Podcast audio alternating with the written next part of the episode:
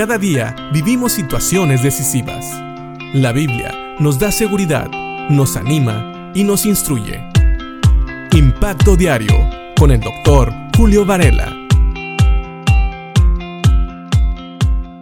Una de las preguntas cruciales de la humanidad es ¿de dónde venimos? ¿De dónde proviene todo lo que vemos y aún las cosas que no vemos? La Biblia realmente nos da la respuesta a todo esto. Y claro que la encontramos desde el libro de Génesis, en el capítulo 1, donde la palabra nos dice que Dios creó todo.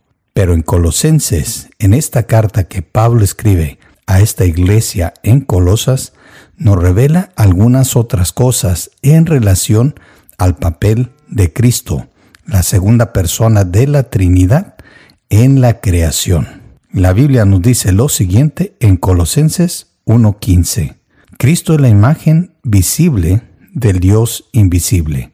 Él ya existía antes de que las cosas fueran creadas y es supremo sobre toda la creación.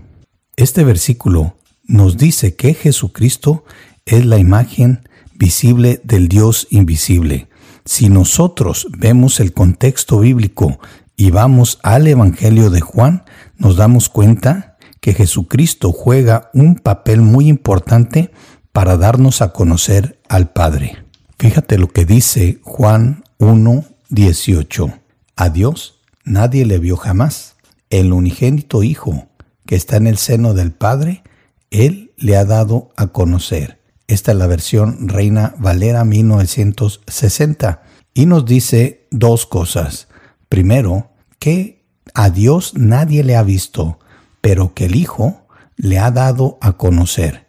No quiere decir que el Padre y el Hijo se veían igual físicamente, sino que el Hijo vino a reflejar el amor del Padre, darnos a conocer también su carácter de una manera física, de una manera visual, porque la gente le vio, le vio caminar entre ellos, vio sus acciones, vio también sus respuestas a las diferentes situaciones y escuchó también las respuestas verbales que él dio a los diferentes problemas o preguntas que le trajeron, además de ver sus obras y su poder al hacer ver a los ciegos, levantar a aquellos que nunca habían caminado, y todo eso que nosotros leemos en las escrituras.